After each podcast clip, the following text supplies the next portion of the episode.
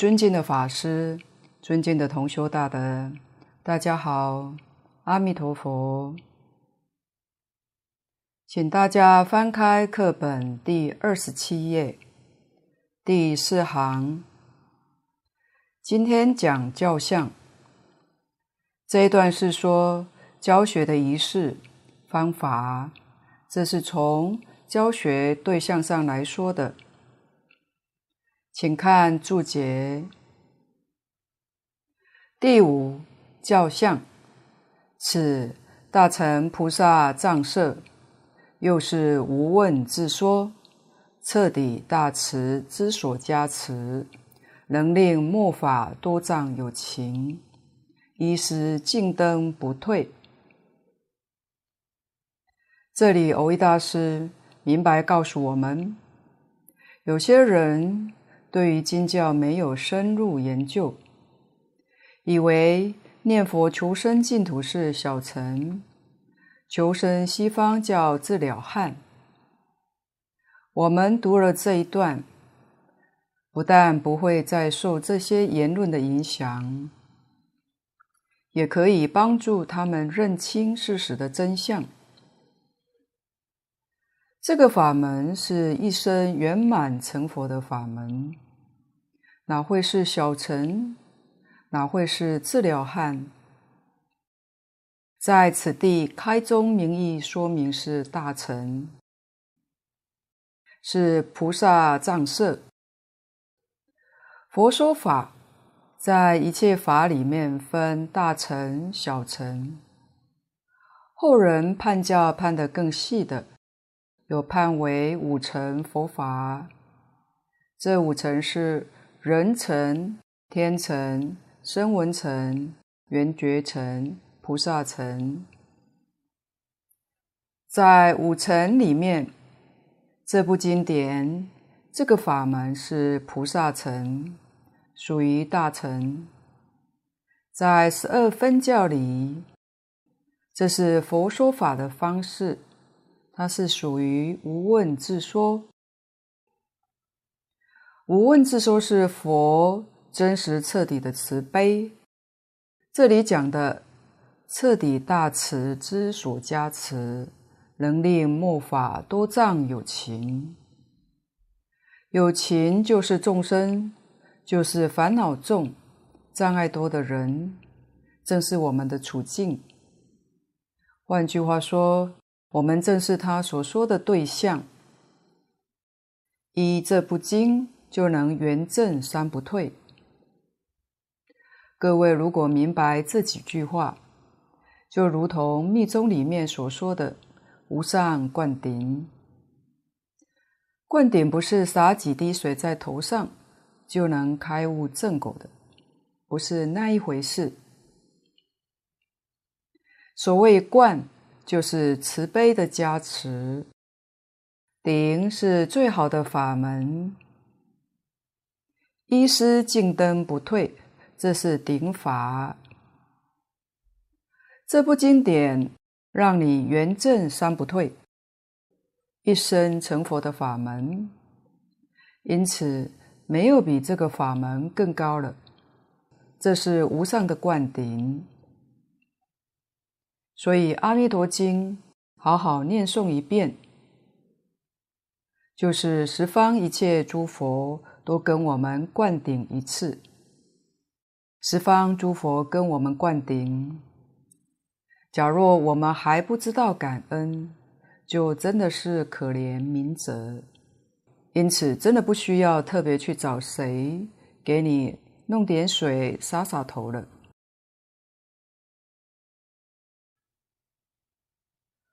故当来经法昧尽，特留此经注释百年，广度含识。从这里我们能够体会到，这部经在整个佛法里面的地位，以及它的重要性。一般看相算命说，人的命运五年一转，一生当中。有最好的五年，也有最差的五年。人有妄想，有妄想就有数，就落在数量里头，就是命运。所以命运是自己造的，不是别人主宰的。国家有国运，整个世界有世运。佛是现在这个世间，从机上上来说，也不能脱离数量，所以佛也有法运，有正法一千年，相法一千年，末法一万年，总共一万两千年。根据中国历史的记载，释迦牟尼佛是周穆王五十三年圆寂的。按照这个记载，算到今日是三千零四十二年，与西方人的说法不一样。西方计算是两千五百五十九年。总之，正法一千年，相法一千年都过去了。佛法逐渐衰，将来经典也会逐渐在世间上消失。或许有人会问：古代没有印刷术，经典靠手抄流传，是很可能消失失传。但现在印刷电子科技这么发达，成本低廉。经典怎么会消失呢？经典也可以藏在世界各个角落，确实不易失传，除非地球毁灭了。但佛讲法灭尽，该怎么解释呢？经典虽存在，若没有人相信，就等于消失了。不但没有人认为他说的是事实真相，而且还用现代人自己的思想、意见去批评他，这些经典就完了，灭了。佛在法灭尽经，这是一部小经，在大藏经的经籍部里，经文不长。佛说得很清楚，他说：“将来佛法消灭，第一步消灭的是《楞严经》。对《楞严经》，有人抱着怀疑的态度，说不是佛说的。批评大乘起信论，《楞严经》的人很多。如果认为《楞严经》是伪造的，非佛说的，那《楞严经》就消失了。大德说，佛经将来的消失会是这样子的消失：所有一切经典，没有人相信，也没有人认真去研究修学，一切经典都消失掉，到最后就是剩下《阿弥陀经》这部经。在世上多停留一百年，然后《阿弥陀经》也灭了，只剩六字洪名“南无阿弥陀佛”，又度了无量无边很多人。此后“南无”两字也没有了，只剩“阿弥陀佛”四个字。再下去，佛法就没有了。所以这部经典非常的重要。换句话说，还有一些有善根、有福德的人，若听到念佛往生，他能够相信，能够接受。他为何能够接受呢？有两个原因，一个是自己的善根福德。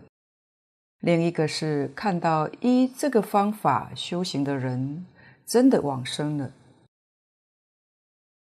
这是令人生起信心的很重要因素。像刘树清老居士往生的故事，预知时至，而且时间一分一秒都不差，走得那么自在，那么潇洒。往生前几分钟还说说笑笑，时间到，说走就走。进宫赞叹他，不是凡人呐，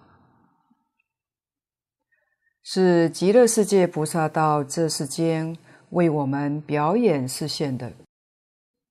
他一生当中受尽了折磨苦难，为我们表演这些折磨苦难，全是假的，不是真的，做给我们看的。我们学佛非常重要的是心要清净，心清净，身清净，身心清净，百病不异生。纵然有病，有时不需治疗，没多久也能通通都好了。为什么？自己本身有这个能力。特别以清净心念佛，让自己的能力完全恢复，健康身心是自然附带的。大家若看过《零极限》一书，就知道修兰博士用的四句话：“我爱你，对不起，请原谅，谢谢你”，来清理自己。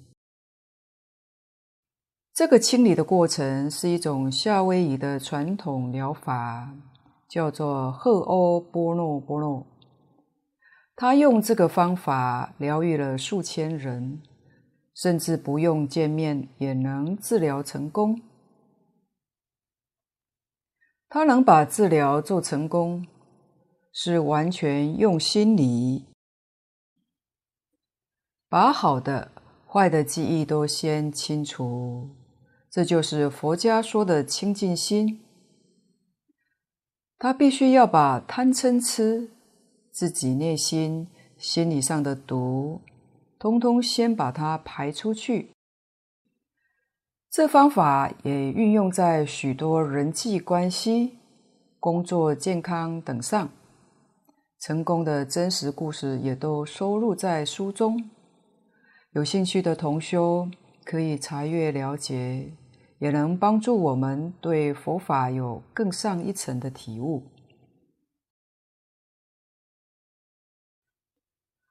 大德常提醒我们：我们到这个世间来，从哪里来，去从哪里去，清清楚楚、明明白白。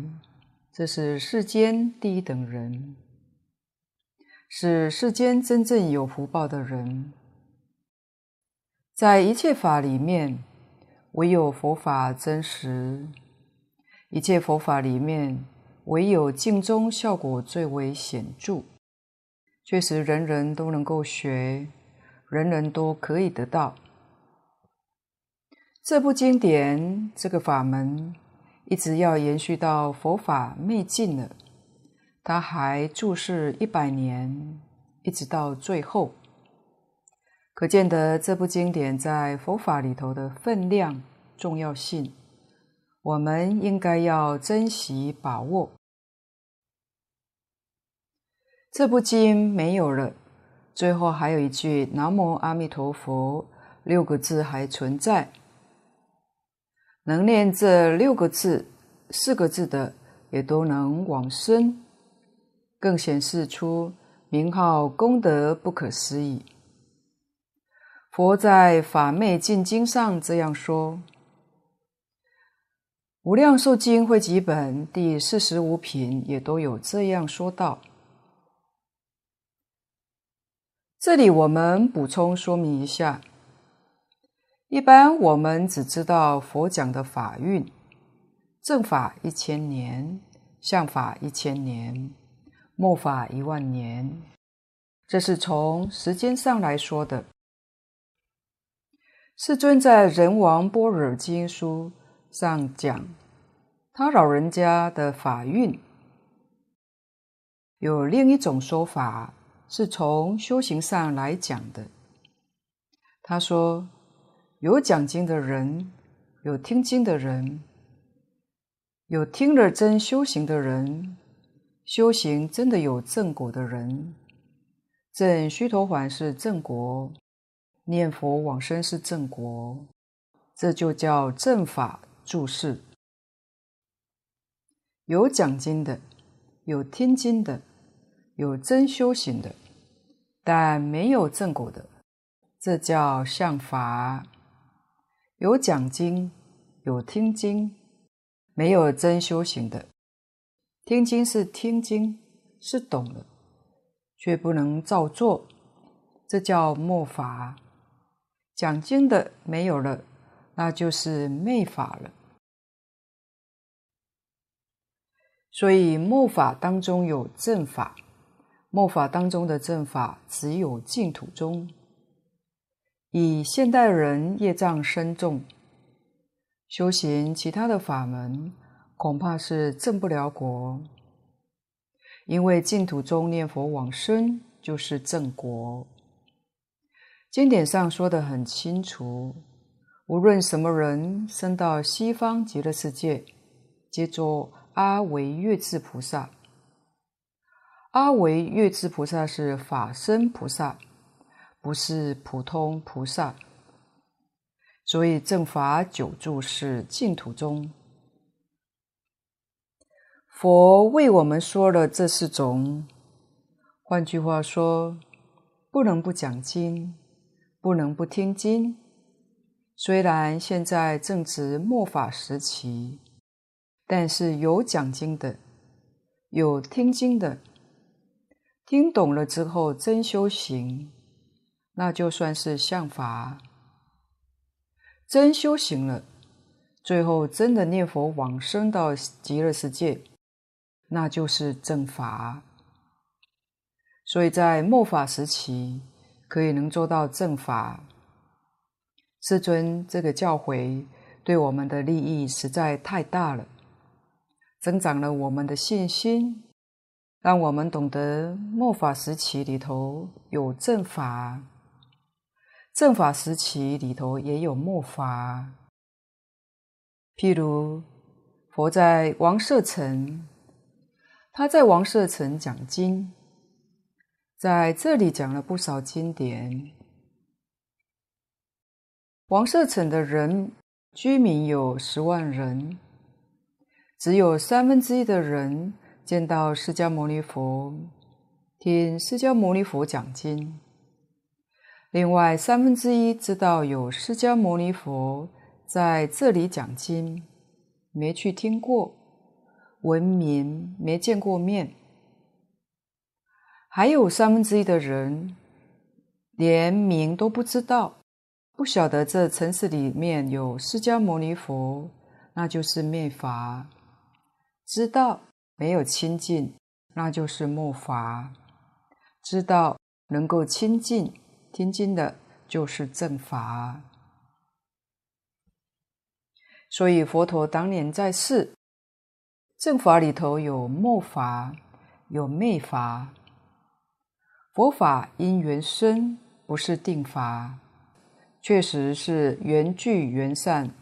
懂得这个道理，才真正能珍惜世尊常说的“人生难得，佛法难闻”。真正得人生，遇到了，要把握这个机会。这一生当中决定得生，这一点非常重要。我们万一做错事情，不要怕，造无间地狱的业也不要恐惧，只要一口气没断，都还有救，因为我们。要是真正的忏悔，真正的改过，真正能回头，都有机会。所以最后一念很重要，最后一念是南无阿弥陀佛，就能够往生的。底下注解：阿伽陀药，万病总持。这是个比喻。阿伽陀是梵语，他的意思是说，这种药能够普遍治一切病，药到病除，不管什么病，用这个药通通都能治，所以万病总持。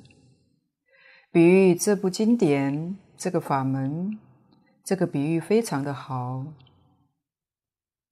因为佛说一切经、一切法门都有特定的对象。不是对一切根性的。如果不是他的对象，用他那个法门就很难得利益。但是这个念佛法门，无论是什么样的根性，通通都适合适用。绝代圆融不可思议，绝代就是绝对，圆是圆满。融是融通，一丝毫的障碍都没有。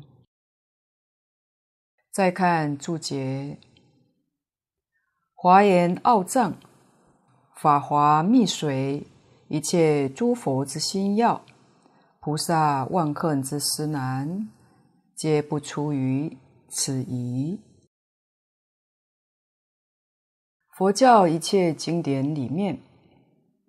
古今中外这些大德几乎公认《法华经》《华严经》是佛法的代表，尤其是《华严经》，自古以来可以说是各宗大德们都称它为根本法轮，称一切经叫华严眷属，它是一切经之经母。好比一棵树，《华严经》是这棵树的根。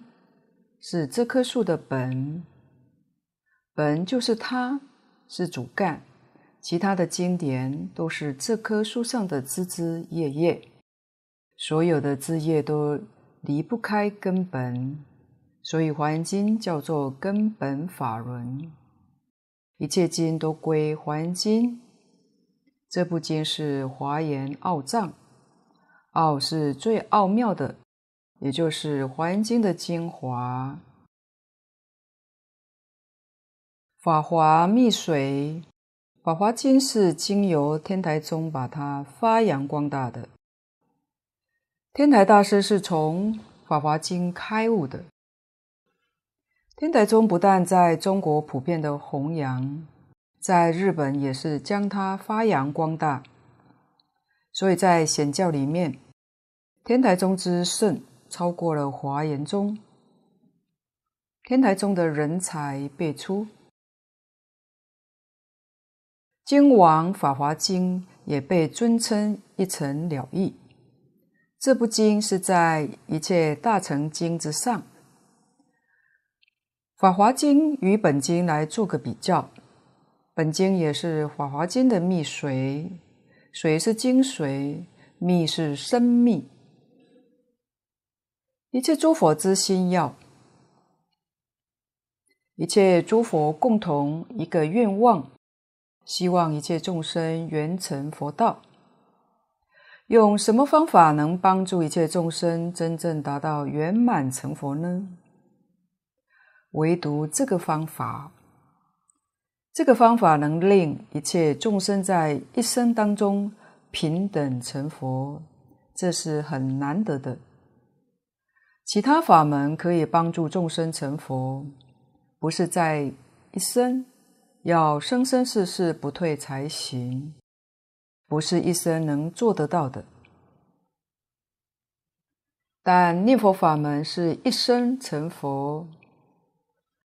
华藏会上，法身大士往生西方极乐世界，一生成佛。我们这个世界的大众念佛往生。也是一生成佛，乃至于地狱众生，要是有缘分遇到这个法门，真正肯念，也是一生成佛。他是九法界平等的一生成佛，这是非常不容易，所以叫一切诸佛之心要，菩萨万恨之思难。皆不出于此仪。菩萨要上求佛道，下化众生，上求佛道就是希望自己能早一天圆满成佛；下化众生是帮助一切众生快快成佛。用什么方法呢？就是用这个念佛方法，皆不出于此仪。持就是指这部经这个法门，持名念佛的法门都不出于此。无量寿经跟阿弥陀经是相同的，这两部经是一部，只是大本小本之分。它也是十方一切诸佛如来度众生成佛道的第一经、第一法门。欲广探述，穷劫莫尽，智者自当知之。若要细说，那是无量劫都说不尽。有智慧的人，自己应当要明白，应当要知道的。到此。玄义纲要的部分讲完，下面开始正式讲到经文。这一段是属于经文的分科。所谓分科，就是将它的段落分出来。请看注解：入文分三，初序分，二正中分，三流通分。文是经文，经文分三个大段落，这三大段落就是序分、正中分、流通分。把经文分成三分段落，中国最早出现在东晋道安法师的时候，他与鸠摩罗什大师、慧远大师都是同时代的。道安法师把佛经分成这三个大段落。由于过去没有这个例子，因此当时有许多人对于道安法师这个做法提出很多的异议，认为他不应该把经文分裂。但是到日后印度清光大师的《佛地论》，就是《华严经》十地品的注解，被翻译到中国来后。清光大师也是把《佛地论》的经文分成这样的三分，于是乎，中国这些大德又对于道安法师的独到见解，跟印度这些祖师大德不谋而合。从此之后，一切经文都分成三分，典故是这么来的。此三名初善、中善、后善。序如手，五官俱存；正宗如身，脏腑无缺；流通如手足，运行不滞。这是蕅益大师用了一个比喻，说明这三分多善。三分皆善是智者大师判《法华经》底下一段就说出来了。因为蕅益大师对《阿弥陀经》的三分看法，跟古来的大德不太相同的，所以他特地举出《法华经》的例子，引用说明，他也是有根据的。下面的比喻比较容易懂。序分好比一个人的头，我们一看到他的面目，就认识他是什么人。正宗当然也是非常重要，五脏六腑是很重要的一部分。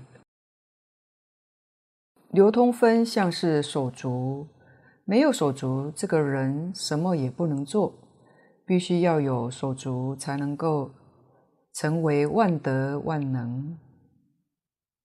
再看下面的注解，故智者是法华，初一品皆为序。后十一品半皆为流通，又一时基本二门各分三段，则法师等五品皆为机门流通。天台宗的智者大师解释《法华经》，智者大师著有《法华经文句》，文句是《法华经》的注解。蕅益大师引用这一段，就是来说明他为什么说《弥陀经要解》里面的三分是初善、中善、后善的意思。这是他特别引用智者大师判《法华经》的例子来谦虚说明，不是他所创的。智者大师在中国佛教史里面是一位非常了不起的人物，传记里面记载很多。各位若要详细了解，可以自己参阅《天台大师传》。《法华经》总共有二十八品，它分为前半部与后半部。前半部是讲机门，后半部是讲本门。什么叫机呢？机是讲机相，完全显露在我们的面前。本是说他以往已经证得的果位，像我们最熟悉的观世音菩萨。讲到观世音菩萨，这是机，从机相上，他是以菩萨身份到我们这个世间来弘法利生。如果说他的本，他早已成佛了。佛在经上告诉我们，他是正法明如来。道驾慈航以菩萨的身份出现在我们这个世间，这是所谓的本机。另外，世尊大弟子舍利弗尊者在《阿弥陀经》会上是个罗汉，小乘是果的罗汉，他的本也是古佛再来，其实他早已经成佛了，所以佛菩萨的本地是。莫测高深，我们凡夫只能从机相上来看。《法华经》有序、正、流通三分。第一品序品是序分，从第二品到第十七品，第十七品是分别功德品，到这一品的上半部，这是属于正中分。从第十七品下半部一直到最后第二十八品中寮，是属于流通分。这是从全经来分科判的，所以说初善、中善、后善。天台大师又特别将二十八品经分作本机两门。机门里面，机是前面的十四品，第一品是机门的序分，第二品到第九品是机门的正中分，第十法师品以后的有五品，则属于机门的流通分。本门里面，它是将第十五品，就是从地涌出品的前一半。是判本门的序分，第十五品后半一直到第十七品分别功德品，这是属于本门的正宗分。从十八水洗功德品一直到二十八品是属于本门的流通分。以上这是说明每部经典里面。不会是只有正宗分是一个很重要的部分，而把序分、流通分变成点缀而已。这是许多人对于经典看法会有这么个缺失，因此智者大师跟蕅益大师都提醒了我们：经典自始至终，所谓是如人食蜜，中边皆甜。好像蜂蜜一样，中间很甜，边边也一样甜。所以说，初、中、后皆善。盖序必提一经之纲，所以一部经典的纲领在于序分。从序分看出全经的纲要。流通则法师不庸，庸是障碍，流通是使他能够流布十方三世而没有障碍。关系非小，就是非常重要。后人不达，以后的人不知道这个重要性。见经文稍涉义理，便判入正宗，自续集流通，仅存故套。这是分科，就是分段分得不妥当的意思。安所称初语义善，后语义善也哉？这样分法，怎么能够叫做初善与后善呢？所以，智者大师跟蕅益大师两位的分法，就与其他大德不相同。譬如，蕅益大师判本经六方佛赞以下很长的经文，他老人家就判为流通分，确实跟别人的分科不一样。世尊当年讲经并没有分三分，三分是后人分的。这个我们也要知道，分段是仁者见仁，智者见智。几乎很多法师对于一部经的分法，虽然都是分三部分，都有序、正、流通三部分，但是从哪里起到哪里止，很多人是不一样的。基本上分段落对于我们的学习有帮助，使我们对于经文的段落体系能够观察得更清楚的。底下是本经序分，请大家看经文。如是我闻，一时佛在舍卫国，其树及孤独园。继续看下面的注解。如是标信顺，我闻标师成，一时标机感，佛标教主，舍卫等标说经处也。这一句里面一共说了五件事。第一个，如是我闻。我们知道释迦牟尼佛当年在世讲经说法。他的讲演当时没有记录，也没有把它写成文字，跟中国孔老夫子教学是一样的。一直到佛灭度之后，这些学生想到老师过去的教诲，如果不把它记录下来，年代久远必定就会失传。所以佛灭度后，众弟子们才想到要把老师所讲的教诲写下来。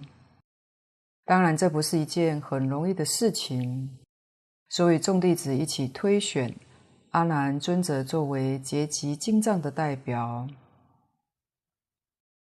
阿难是佛的侍者，他是多闻第一。释迦牟尼佛四十九年所说的一切经，阿难通通听过。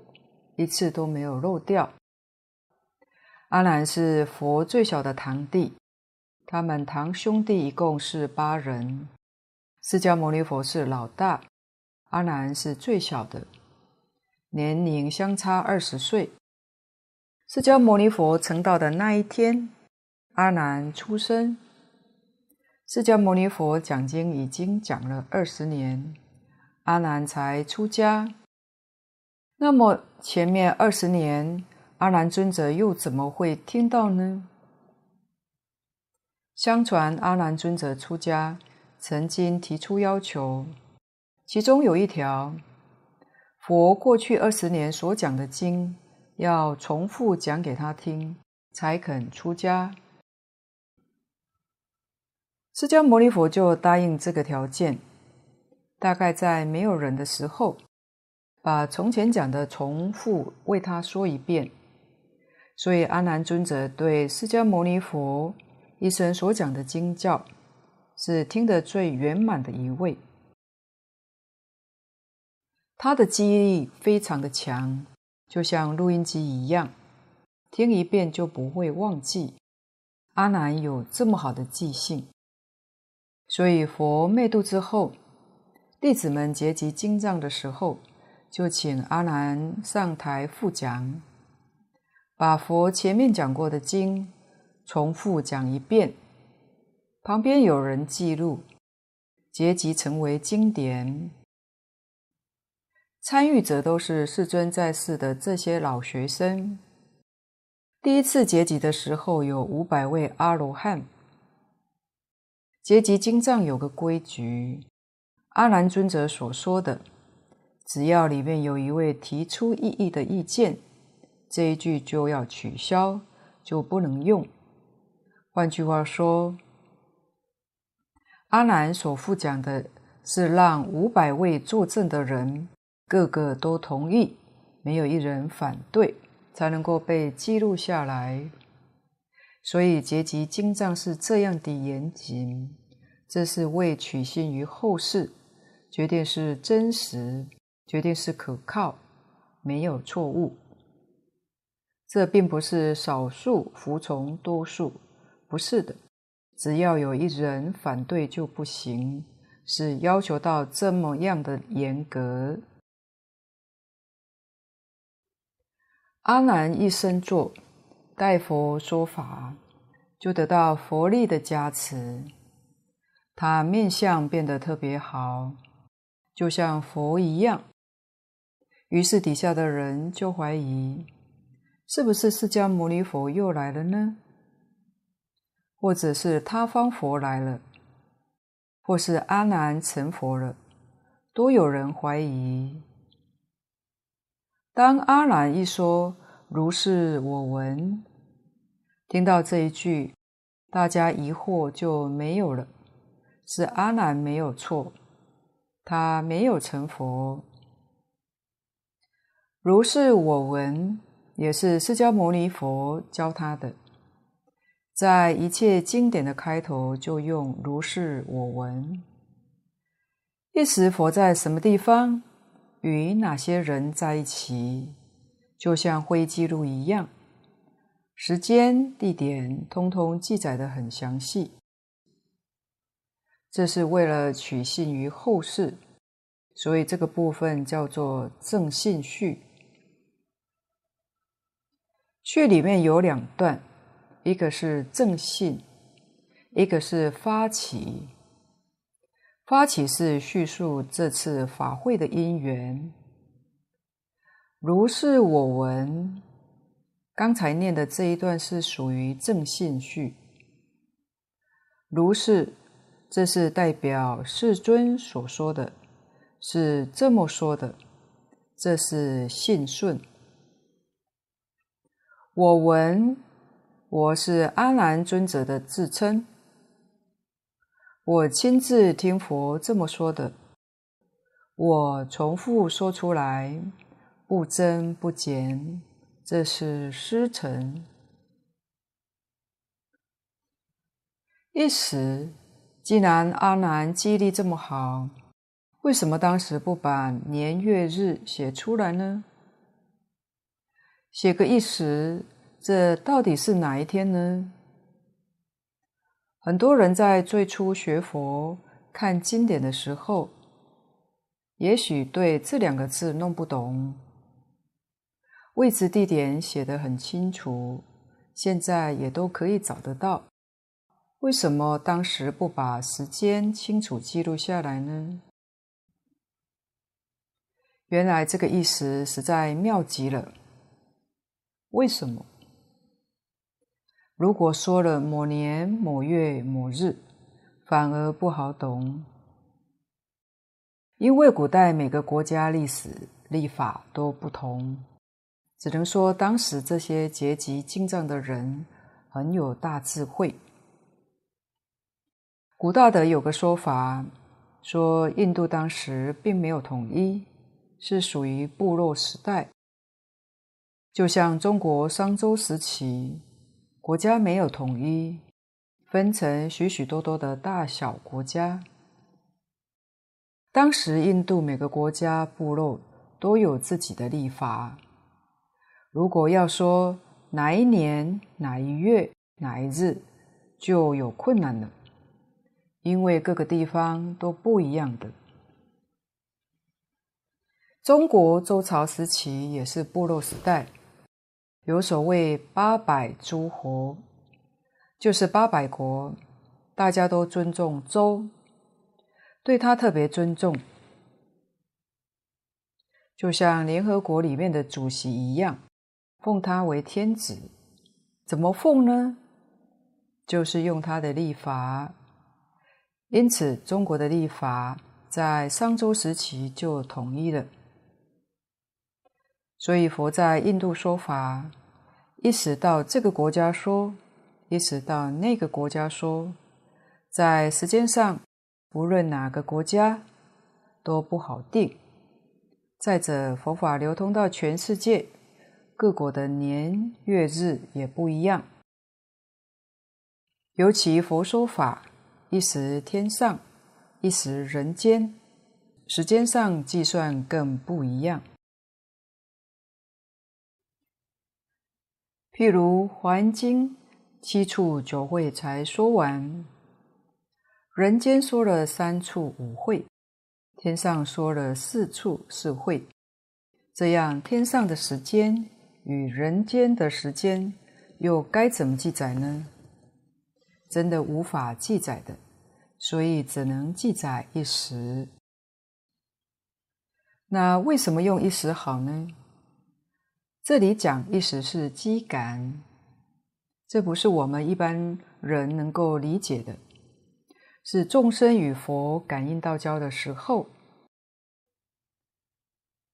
现代科学的发达，帮助我们解释了许多的问题。三千多年前，释迦牟尼佛在奇树几孤独园讲这一部经的时候，我们可不可以参加呢？如果时光倒流的话，一定可以参加。近代的科学已经证明了有过去的存在，可是现在还没有技术能力让我们回到过去。但是佛门里面有，我们在禅定当中可以回到过去，走向未来，因为禅定中没有时空概念。在禅定的境界是可以知过去、未来。我们在传记里知道智者大师是隋朝人，离释迦牟尼佛的时代有一千多年。智者大师离我们此时也差不多约有一千五百年。他读诵《法华经》读到药王品的时候，入了定。这一入定，他亲眼见到灵山一会，也就是释迦牟尼佛在灵鷲山讲《法华经》，正在那里讲演，他也在那里听了一座。出了定之后，告诉别人，释迦牟尼佛在灵鷲山讲《法华经》，现在还没有散，还在讲。这就是讲时光倒流，他可以在定中回到过去。换句话说，我们要是有智者大师的定功，释迦牟尼佛在奇树给孤独园讲这部《阿弥陀经》，这一会也是没有散的，我们也都可以亲自参加去听佛讲经说法，这是属于定中境界。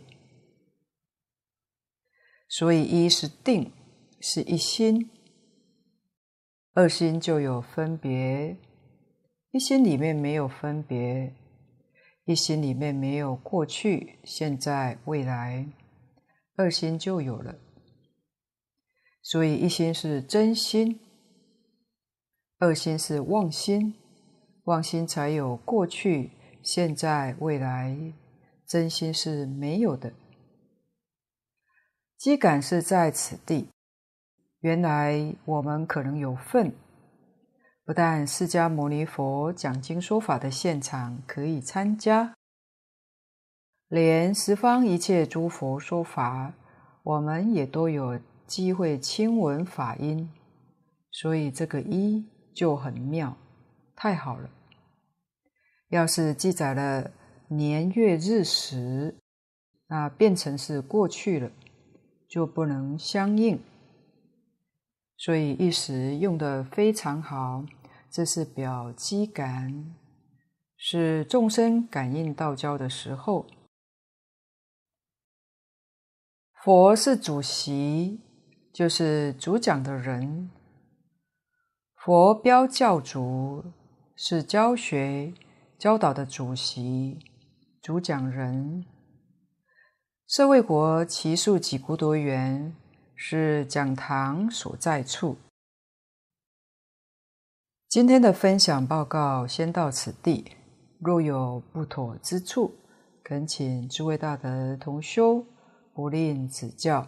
谢谢大家，感恩阿弥陀佛。